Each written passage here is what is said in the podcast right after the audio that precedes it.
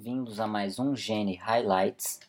Meu nome é Arthur Magalhães de Oliveira, sou fellow de neuroradiologia pelo INRAD do Hospital das Clínicas da USP.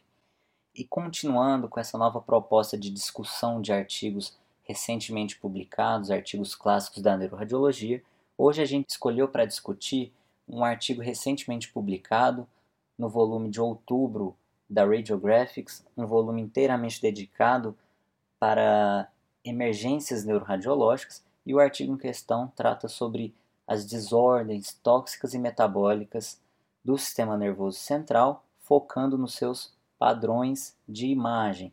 Os autores tentaram fazer uma revisão do tema, focando na forma como o, o radiologista trabalha, que é a partir do padrão de imagem. É um artigo de revisão escrito pelo grupo de neuroradiologia do INRAD, do Hospital das Clínicas. E começando pela introdução, os autores citam uma questão muito importante que é bastante salientada durante a discussão do artigo, que é o fato de que os padrões de imagem nem sempre são totalmente específicos. Às vezes até podem ser, mas na maioria das vezes não. Então, o contexto clínico é muito importante. Geralmente, esses pacientes se apresentam ou internados com condições de base graves descompensadas ou então apresentam-se agudamente no pronto-socorro, também com uma alteração grave do sensório, com história de exposição ou de uso de substâncias ilícitas tóxicas. Outro aspecto que eles citam é qual o padrão que geralmente vai nos chamar a atenção para pensar em doenças tóxicas ou metabólicas. É aquele acometimento bilateral e simétrico de estruturas, por vezes com restrição à difusão, pouco ou nenhum efeito de massa, edema, e as estruturas mais acometidas geralmente são os núcleos da base, o núcleo denteado, a substância branca periventricular, por aí vai. Depois da introdução, os autores é, colocam alguns conceitos importantes antes de começar a discussão das doenças e dos padrões propriamente ditos. É, o primeiro conceito é sobre os edemas cerebrais, então eles fazem algumas ilustrações para mostrar como funcionaria no parênquima o edema vasogênico, o edema citotóxico e um edema intramielínico, que geralmente são marcados na imagem como um edema predominantemente na substância branca, em dedos de luva, com aumento de sinal em T2 flare sem restrição e geralmente reversível, o edema citotóxico, é, com restrição à difusão, principalmente no córtex, que vai gerar uma sequela, não é reversível. E por outro lado, o intramielínico, uma restrição à difusão também, porém reversível e geralmente na substância branca.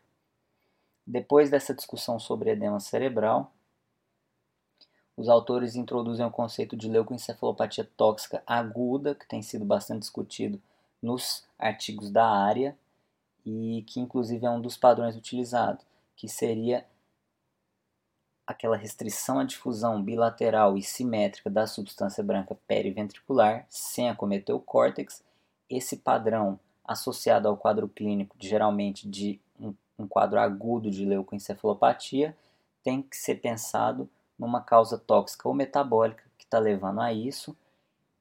E a retirada desse fator causal é muito importante por quê? Porque geralmente é uma condição reversível. Não acometeu o córtex, geralmente por edema intramielínico, então geralmente é reversível. Por isso que o reconhecimento desse padrão é importante. Depois disso, os autores vão fazer a discussão sobre os padrões de imagem e depois sobre cada doença mais importante em cada padrão. Então foi criado esse esquema com ilustrações para mostrar os, os padrões. Acometimento dos núcleos da base e dos tálamos sem acometimento cortical. O segundo padrão, o acometimento dos núcleos denteados. O terceiro padrão, o acometimento preferencial, predominantemente do córtex. O quarto padrão, o acometimento que é padrão de leucoencefalopatias tóxicas agudas, o acometimento bilateral e simétrico da substância branca, periventricular e profunda, geralmente com restrição à difusão, sem acometer a substância cinzenta.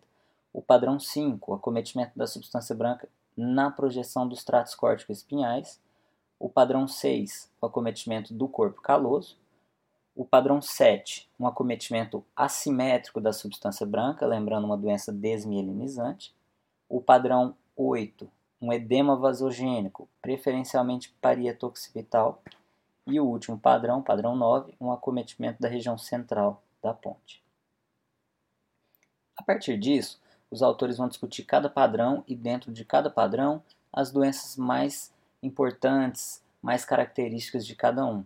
Aqui eu vou mostrar para vocês alguns fluxogramas que eles criaram que estão disponíveis no material suplementar do artigo, está disponível para todo mundo e que ficou uma, foi uma forma de que eles apresentaram de tratar mais fácil que é discutido no corpo do texto.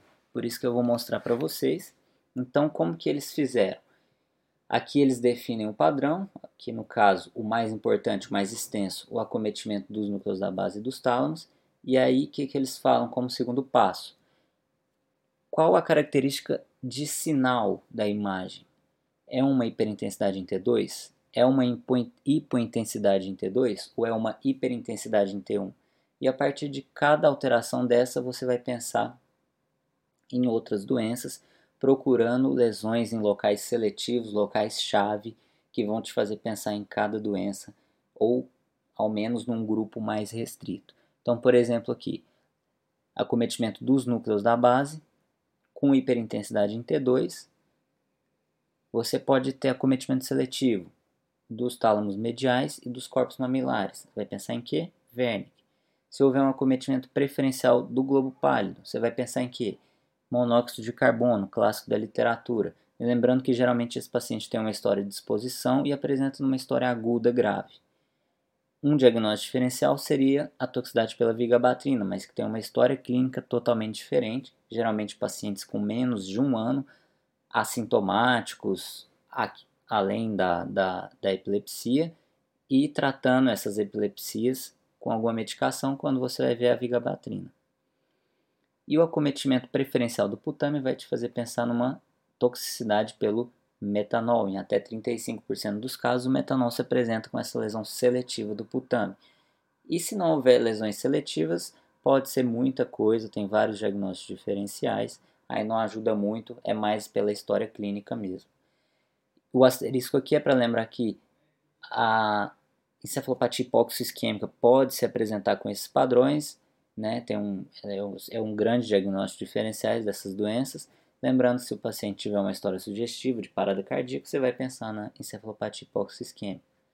Se for uma hipointensidade em T2, vai pensar numa intoxicação pelo tolueno, né, acometendo os globos pálidos, tálamos, substância negra, geralmente pacientes mais jovens, não se espera essa hipointensidade. Se houver uma hiperintensidade em T1, dois diagnósticos diferenciais diferentes, o acometimento unilateral do estriado, paciente diabético, uma esteatopatia diabética, quase que patognomônico.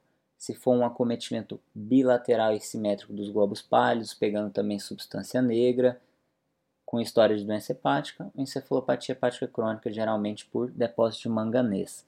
E se tiver esses achados de imagem, mas você vai na tomografia e vê que é um depósito de cálcio, causando essa hipointensidade em T2 ou essa hiperintensidade em T1. São calcificações, vamos lembrar do, dos distúrbios do metabolismo do cálcio, distúrbios da paratireoide, tá bom? Então, eles fazem esses fluxogramas, que é o que eles discutem no corpo do texto. Então, aqui, Wernicke, com acometimento preferencial dos tálamos, dos corpos mamilares, e aí eles aproveitam para mostrar, discutir a doença, mostrar os outros achados, como acometimento da região periaquedutal do teto, imagens de, de toxicidade pelo metanol, com acometimento preferencial do putame, geralmente hemorrágico, com esse pico de lactato, restrição à difusão, o acometimento do globo pálido num, num quadro de intoxicação por monóxido de carbono, lembrando o diagnóstico diferencial da vigabatrina, esse acometimento dos globos pálidos também, mas geralmente numa criança mais jovem tratando epilepsia. Por fim, é, eles citam aquela questão de que o, o aspecto inespecífico podem ser várias causas, eles só discutem um pouco melhor a encefalopatia urêmica, que apesar de não ter um, um acometimento muito clássico para se pensar nela, sabe-se que o mais comum é o acometimento dos núcleos da base, é, Como um segundo padrão, pode ser uma leucoencefalopatia tóxica aguda. E como terceiro padrão, um PRES ou um PRES-like. E aqui a imagem do famoso sinal do garfo, que seria esse acometimento da substância branca que delineia os núcleos da base, as lâminas medulares interna e externa, a cápsula externa, mas que apesar de ser muito relacionado à encefalopatia urêmica, hoje é, supõe-se que é devido a uma acidose metabólica subjacente, tá bom? E aqui eles discutem aquela questão do depósito de cálcio, podendo mimetizar essa hipointensidade em T2 e hiperintensidade em T1. Então, se for viu esses achados, primeiro olha se não é calcificação. E aqui uma imagem de tolueno com um paciente jovem, adulto jovem, com uma demência de instalação muito precoce, você vai ver no, no exame de imagem esse marcado hipossinal em T2, nos globos pálidos, é, tálamos, substância negra, você vai pensar na intoxicação por tolueno, tá bom?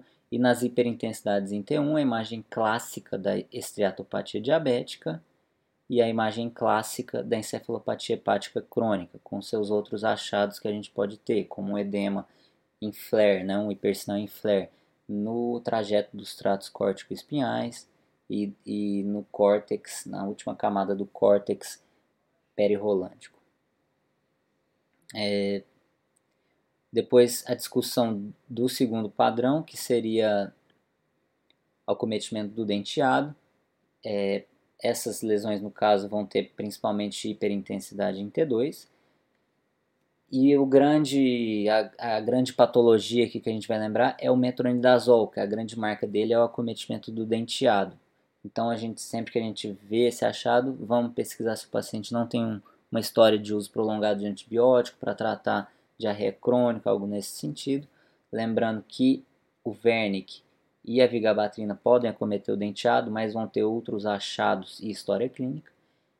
A metilbromida, que é um pesticida, é um dos mais utilizados, pode acometer também o denteado, então lembrar da história ocupacional. E excluir também que não são calcificações, se vê essas alterações no denteado, mas forem calcificações, lembrar das desordens do metabolismo do cálcio. E os autores citam também que já foi descrito pacientes tratando tuberculose com isoniazida pode levar a esses achados muito semelhantes com o acometimento do denteado. E aí eles dão algumas imagens, aqui um paciente com toxicidade pelo metronidazol, aqui um caso de metilbromida. Depois os autores entram no terceiro padrão, que é o envolvimento proeminente do córtex, e aí a gente vai ter principalmente dois diagnósticos diferenciais, esse acometimento preferencial parieto occipital, é, poupando a, substância branca, o tálamo e o cerebelo, a gente vai lembrar da clássica encefalopatia hipoglicêmica do adulto, e no outro lado, a encefalopatia hiperamonêmica, geralmente no contexto de uma encefalopatia hepática aguda, a principal causa, mas a gente sabe que o causador mesmo é a amônia, né? então encefalopatia hiperamonêmica, e poupa a região occipital, então faz um diagnóstico diferencial por imagem bem bonito. É, e pega principalmente a região da ínsula e do cíngulo, uma imagem clássica também da literatura. E aqui os autores voltam a salientar que a encefalopatia hipoxisquêmica faz um grande diferencial com todos esses, mas geralmente envolvendo o cerebelo, tálamo, é, o córtex difusamente e tem uma história de parada cardíaca.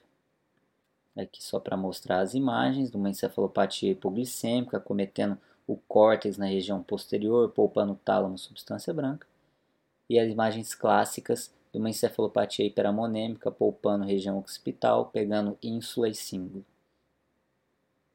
E aqui, imagem de espectroscopia, mostrando o clássico pico de glutamina e glutamato no tempo de eco curto, que, que geralmente está associado nos quadros de é, hepatopatia crônica ou aguda. Próximo padrão seria o acometimento da substância branca periventricular, mas aí os autores fazem um fluxograma mostrando o acometimento simétrico da substância branca. Então, se for essa substância branca periventricular, a gente vai lembrar das leucoencefalopatias tóxicas agudas. E a partir daí a gente vai ter que pesquisar a causa. Quimioterápicos, imunossupressores, geralmente são medicações os mais é, associados, porém pode ser encefalopatia hepática aguda, o paciente vai ter vai estar com essa história de falência hepática, é, monóxido de carbono né, na forma subaguda tardia, mas aqui eles fazem uma, uma ressalva que apesar de não ser comum no Brasil, é, o fumo da heroína, o Chasing the Dragon, pode levar a uma leucoencefalopatia severa, mas que tem uma predominância posterior, geralmente polpa a, a, o ramo anterior da cápsula interna. Se o acometimento da substância branca for no, na projeção dos, dos tratos córticos espinhais, a gente vai lembrar da encefalopatia hepática crônica, que pode ter esses achados, mas vão ter outros achados sugestivos mais importantes, como aquele persinal em T1 nos lobos pálidos, e lembrar da degeneração subaguda combinada, deficiência de cobalamina, com aquele clássico achado na coluna, com a tratopatia né, específica, é, pegando os funículos posteriores e laterais, mas lembrar que no crânio pode ter esse achado. E se for um envolvimento do corpo caloso, a gente vai fazer dois diagnósticos diferenciais, que apesar da imagem poder lembrar um pouco, o quadro clínico é muito diferente. A doença de Marchiafava-Bignami, os pacientes geralmente são etilistas severos, crônicos, é, e tem aquele, aquela famosa, aquele famoso sinal do sanduíche, pegando a região central do corpo caloso, poupando a periferia, enquanto que uma restrição à difusão verdadeira isolada no esplênio vai fazer a gente lembrar das lesões citotóxicas do corpo caloso ou lesões esplênicas reversíveis, que a gente sabe que nem sempre é reversível, mas é um achado que na grande maioria das vezes é reversível, o paciente não está com grandes sintomas, mas pode ser um achado em causas metabólicas, infecciosas, traumas, é, descrito, por exemplo, para hipoglicemia também, tá? Então, os autores vão exemplificar com imagens aqui na leucoencefalopatia por heroína, poupando os ramos anteriores da cápsula interna, que um caso de metotrexate, e aí os autores fazem uma, uma citação especial para encefalopatia necrotizante, que pode acontecer com o uso associado da radioterapia cerebral total. Então a gente lembrar desse diagnóstico que pode ter essa necrose, esse realce espesso com muito edema, e lembrar desse diagnóstico porque faz diferencial com é, uma progressão da doença. Então muda totalmente o tratamento, no controle você vê que diminui o realce e o edema, e, e não era uma progressão da doença, era só um, uma complicação do tratamento. É, bastava retirar a metrixate. Depois, seguindo, é, mostrando as imagens da deficiência de cobalamina, clássico aqui na medula, mas lembrando que no crânio pode ter esse edema na projeção dos tratos córtico-espinhais. E aqui a doença de Marchiafava-Bignami no acometimento do corpo caloso, o padrão 6 que os autores descrevem, que poupa na periferia, o diagnóstico diferencial com as lesões citotóxicas do corpo caloso.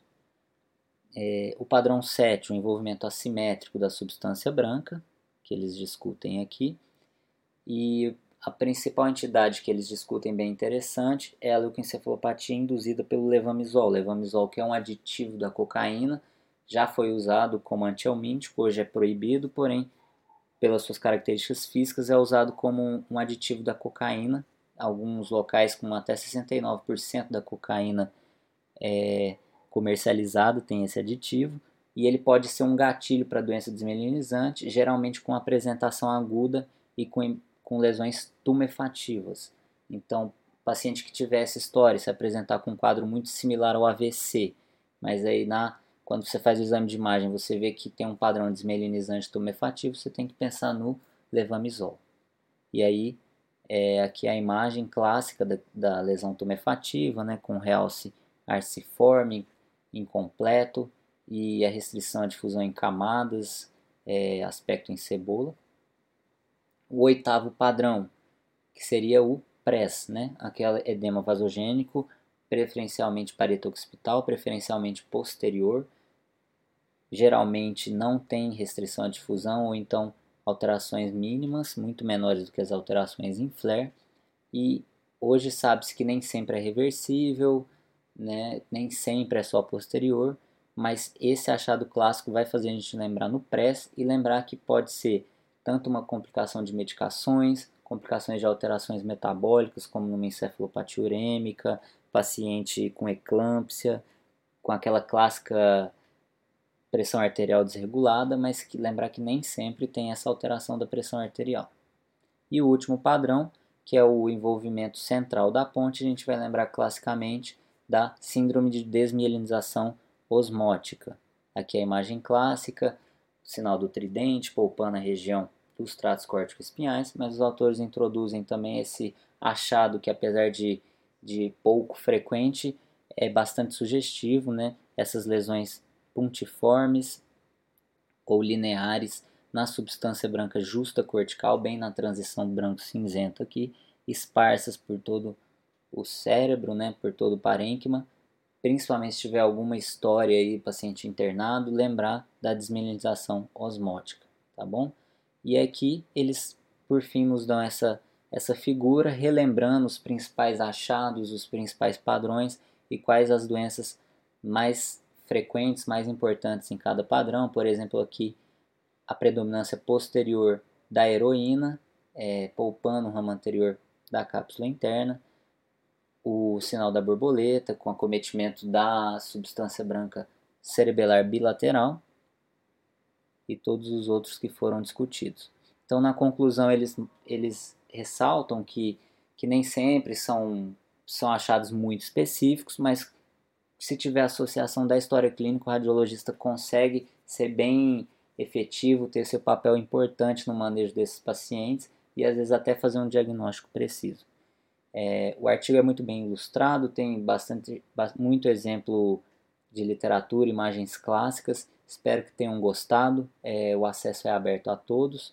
É, e lembrem-se das, do material suplementar, que tem alguns fluxogramas que ajudam bastante durante a leitura do texto. Tá bom? Muito obrigado e até a próxima.